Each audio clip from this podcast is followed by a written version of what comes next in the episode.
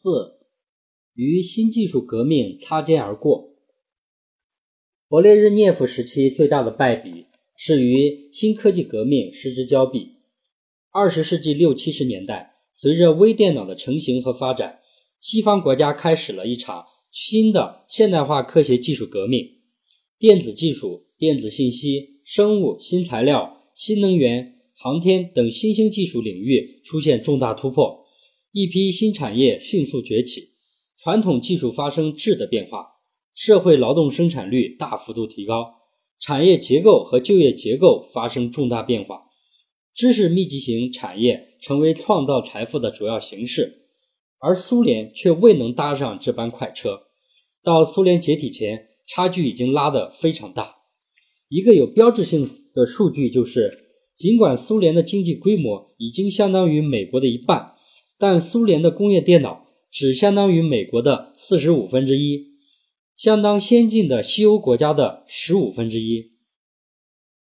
从表面上看，勃列日涅夫很重视科技革命，就是在一九六九年十二月份终止新经济体制改革的中央全会上，勃列日涅夫。还强调要将加速科学技术进步作为完成国家发展任务的首要手段，但他为什么又错过了新科技革命呢？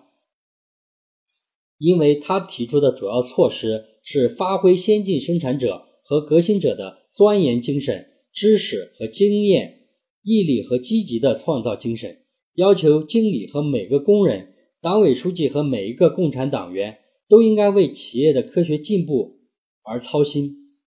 如果不改变传统的经济科技管理体制，这些陈词滥调显然毫无用处。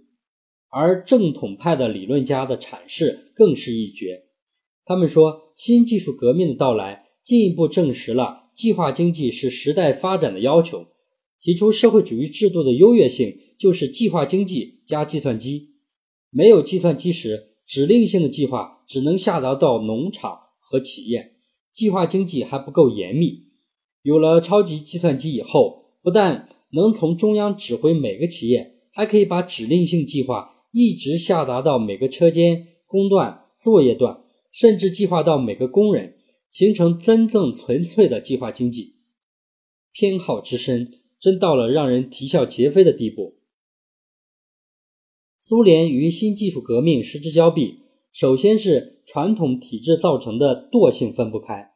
因为企业的任务就是完成上级下达的指令性计划指标。由于产品国家包销，生产得心应手的老产品是最简单、省事儿，也是最保险的。搞技术革新不仅风险很大，失败了会受批评；就是成功了，结果也只是上级进一步提高任务指标，企业压力更大。应该说，苏联的科学技术。成就总体上不逊于西方。在一九七零年，世界上每四个科技人员中就有一个在苏联。每年的新技术发明占世界的三分之一，仅次于日本，居世界第二位。但因为科研经费由国家无偿调拨，科研成果也不属于企业自有，因此苏联企业没有西方企业那种要通过市场收回投资的压力，也没有尽快把成果。转化为生产力的竞争动力。况且，苏联只有百分之六到百分之七的科研人员在企业工作，其余都是集中在科学院、大学和各部委的科研单位。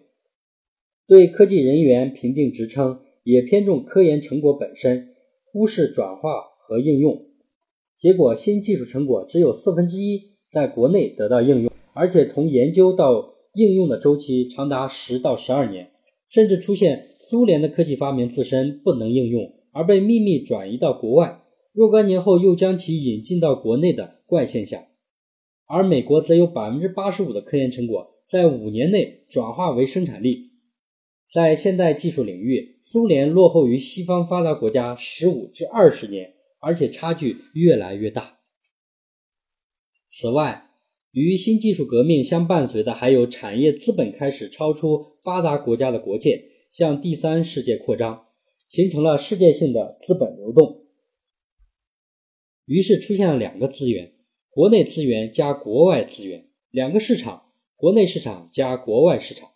这是真正意义上的经济全球化。这一变化大大扩张了资本主义生产的发展空间，而苏联的经济还是在苏联和东欧那个小范围内循环，逐渐失去了早年的风采。也就是说，苏联不仅没有在全球化浪潮中找到自己的位置，相反还被边缘化了。勃列日涅夫忽视新技术革命和全球化趋势的发展，与苏共领导集团仍沿用教条僵化的思想去观察世界大势分不开。他们反复强调资本主义危机不断加深，却没有看到战后资本主义已进入政治上相对稳定、经济上快速发展的时期。他们不承认资本主义生产关系还有适应生产力发展的空间和余地，就不会想到如何借鉴、吸收、学习其先进管理经验。他们坚持国家垄断资本主义会阻碍科技进步这一教条，就会对垄断资本主义条件下的新科技革命反应迟缓。他们死抱住资本主义正在一天天烂下去的传统战争和革命观，醉心于和美国争霸。即在对方地盘上打气子，而没有认识到自己正在经济和科技竞争这个无形的战场上败下阵来，更不可能从全球化中分一杯羹，结果被新技术革命的浪潮拍在了后边。